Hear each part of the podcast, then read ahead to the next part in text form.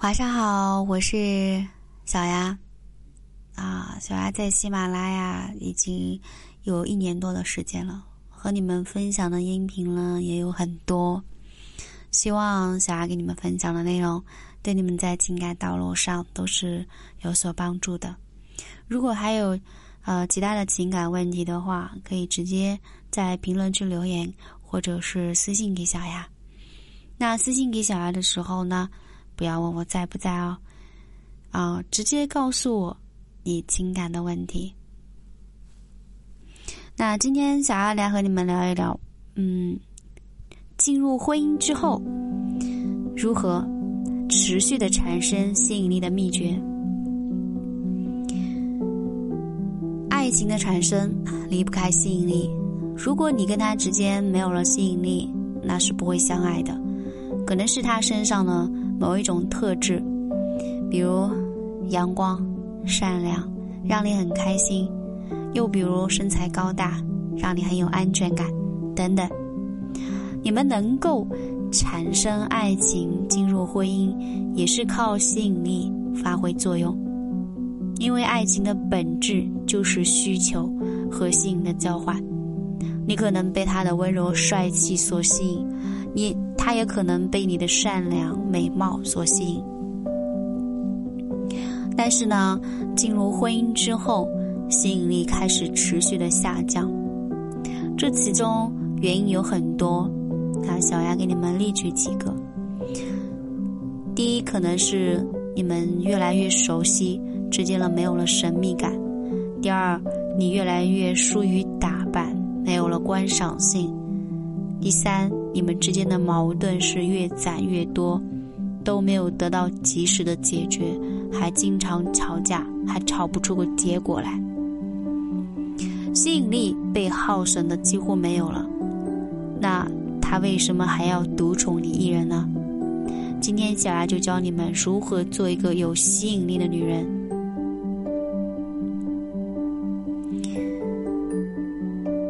猫系。做一个猫系的小女人，那么想要做一个猫系的小女人，具有哪一些特点呢？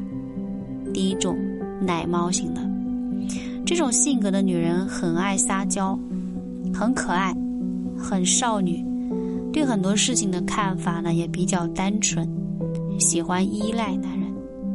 这样的女人主要是激发了男人的保护欲和被需要的感觉。在这样的女人身上，男人才能够感受到自己的存在感。这里我讲了被需要的感觉和自己的存在感。就像前段时间看的视频上说，啊，如果你把家里什么事情都做了，那男人还有在家里面还存在的需要吗？那他不玩手机，不玩游戏，他该干什么呢？所以，跟男人相处的时候，你也可以适当的撒撒娇，不必所有的事情都你来做，让男人帮你做一些，激发他的存在感，他的需求，他的被需求，啊，让让他把你当小孩宠。第二种是野猫型的，这样的人是不喜欢被束缚，也不会表露自己内心的真实想法，恶魔般的魅力把男人迷倒。因为男人就是喜欢征服的生活，对于越难征服的女人，他们的兴趣就越强。你表现的不是很在乎他一些，他就是对你越上心。第三种是家猫系列的，一旦喜欢上对方，就会全心全意，绝对不会朝三暮四。男人很喜欢这样的人，因为他没有后顾之忧，跟你在一起后就觉得很安心。